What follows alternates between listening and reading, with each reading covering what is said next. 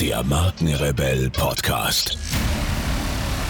Spannende Interviews, wertvolle Strategien und provokante Botschaften für Führungskräfte und Unternehmer.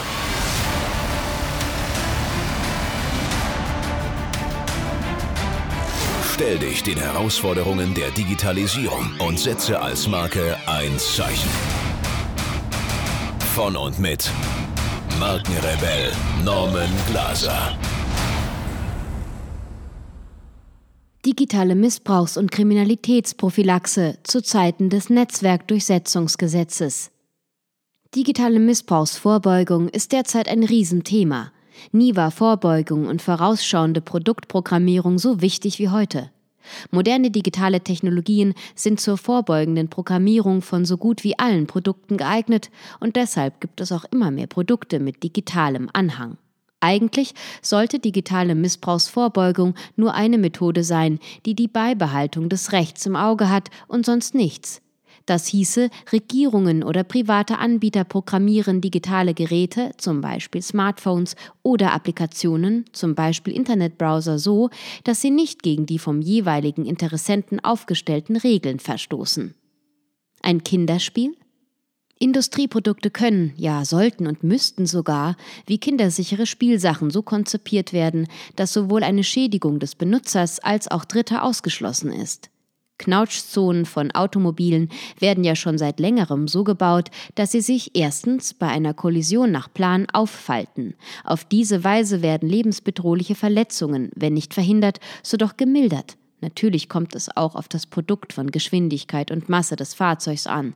Hier greift regelmäßig Einsteins berühmtes E gleich mc Quadrat.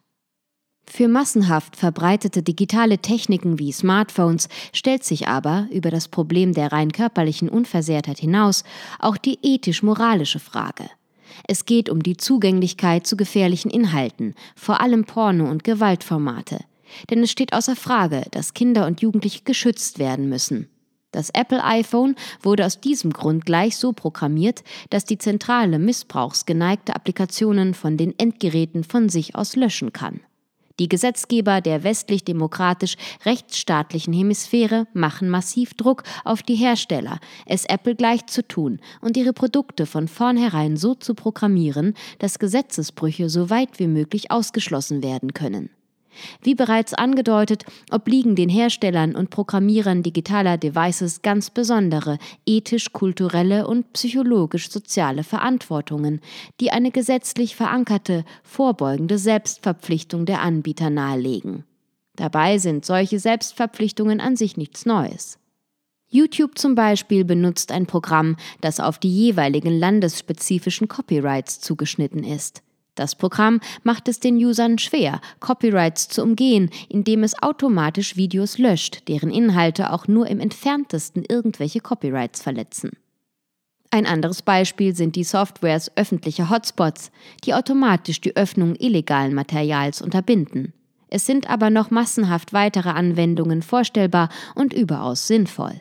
So wäre es, wie in den USA diskutiert, ohne weiteres möglich, Handwaffen für unrechtmäßige Benutzer unbrauchbar zu machen, indem vor Gebrauch zuerst die Fingerabdrücke gecheckt werden. Oder Diebstahlsicherungen für Autos. Schon heute gibt es Karossen, die ohne Iriskennung keinen Zentimeter weit rollen mögen. Die erwähnten Beispiele zeigen, dass digitale Vorbeugung nicht nur in seinem natürlichen Biotop, dem Cyberspace, möglich und sinnvoll ist, sondern auch im richtigen Leben, mitten in der analogen Welt. Der Cyberspace ermöglicht allerdings Verhaltensweisen und Geschäftsmodelle, auf die Staaten, Regierungen und andere Interessensgruppen nur beschränkt zugreifen können. Damit werden einerseits individuelle Freiheitsrechte gesichert, die wie sonst nichts die Würde des Menschen bewahren. Diese Freiheit und Verschonung vor staatlichem Zugriff schließt, gerade wenn man ethisch-moralisch argumentiert, ausdrücklich sogar vermeintlich illegale Inhalte ein, die zum Beispiel von Wikileaks an die Weltöffentlichkeit lanciert werden. Warum vermeintlich? Weil es kein höheres Gut gibt als die Freiheit. Freiheit musste immer erkämpft werden. Wikileaks gehört, so kann man wohl sagen, zur langen Historie des menschlichen Freiheitskampfs wie Mahatma Gandhi oder die Jungfrau von Orleans. Technischer Fortschritt erfordert eine kompetente und vorausschauende Anpassung des Rechts. Wie gesagt, ist es ohne besonderen Aufwand möglich, rechtswidriges Verhalten zu erschweren bzw. auszuschließen, indem bestimmte Funktionen eines digitalen Endgeräts durch die Soft- oder Hardware störende Programme lahmgelegt werden. Dabei können sich aber komplexe rechtliche Probleme aufwerfen, vor allem dann, wenn der Störer selbst missbräuchlich vorgeht. Gesetzgeber rund um den Globus geraten dadurch in die Zwickmühle. Einerseits ist man qua Verfassung dazu verpflichtet, individuelle Freiheitsrechte zu beschützen. Andererseits muss der Missbrauch eben dieser Freiheit verhindert, Kriminalität nach Möglichkeit schon im Vorfeld bekämpft werden. Die Evolution der digitalen Technologien ging nolens volens mit einer fundamentalen Verschiebung der Kriminalitätsbekämpfung weg von eher reaktiven Konzepten hin zu präventiven, proaktiven Strategien einher. Gerade angesichts des zunehmenden globalen Terrorismus vornehmlich islamischer Gruppen und Einzeltäter stellen solche Strategien eine schlichte Notwendigkeit dar. Allerdings stellt sich die Frage, wie der Dynamik der technischen Entwicklungen in Zukunft legislativ entsprochen werden kann.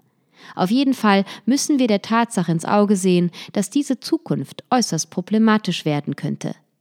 Obwohl digitalisierte Kriminalitätsvorbeugung von den meisten begrüßt wird, bereitet just diese Begeisterung gewisse Sorgen. Ein Punkt wird nämlich gerne verdrängt die nach wie vor enorme Fehleranfälligkeit digitaler Programme sowie die Gefahr wiederum ihres Missbrauchs auch durch Angehörige staatlicher Institutionen. Was wir derzeit beim vom scheidenden Bundesjustizminister Maas verantworteten Netzwerkdurchsetzungsgesetz beobachten müssen, Völlig legale Aktionen wie vom Grundgesetz abgedeckte Meinungsäußerungen bei Facebook oder in anderen Foren werden von den Programmen fälschlich als illegal identifiziert und entsprechend zensiert. Der Zensierte wird kriminalisiert und stigmatisiert. Diese Fehlkonstruktion wird unvermeidlich zu weiteren bizarren Konstellationen führen, vor allem weil die User, die ja allesamt Menschen und keine Maschinen sind, sich nun vor künstlicher Intelligenz rechtfertigen und von dieser beurteilen lassen müssen. Zurück bleibt ein extrem ungutes Gefühl. Ist nun der Mensch daran schuld oder die Technik? Herausforderungen für die Zukunft.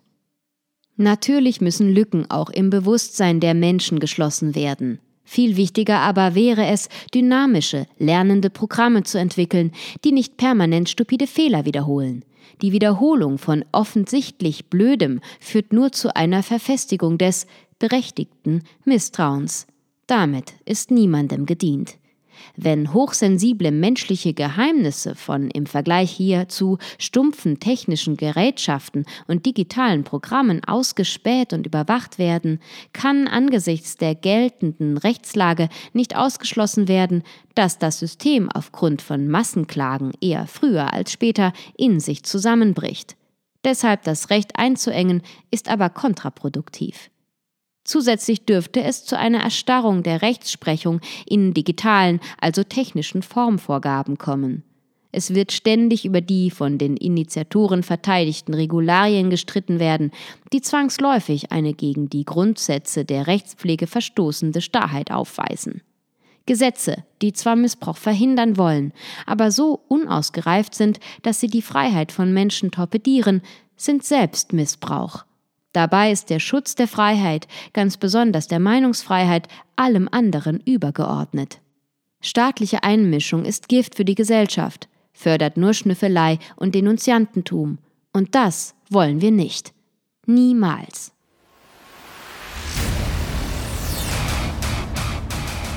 Hier noch eine wichtige Info für alle die unter euch, die sich mit dem normalen E-Mail-Newsletter nicht zufrieden geben können, die noch ein paar Deep Dives vertragen können und zusätzlich eine wertvolle Content-Lieferung auf ihr Smartphone für clever halten.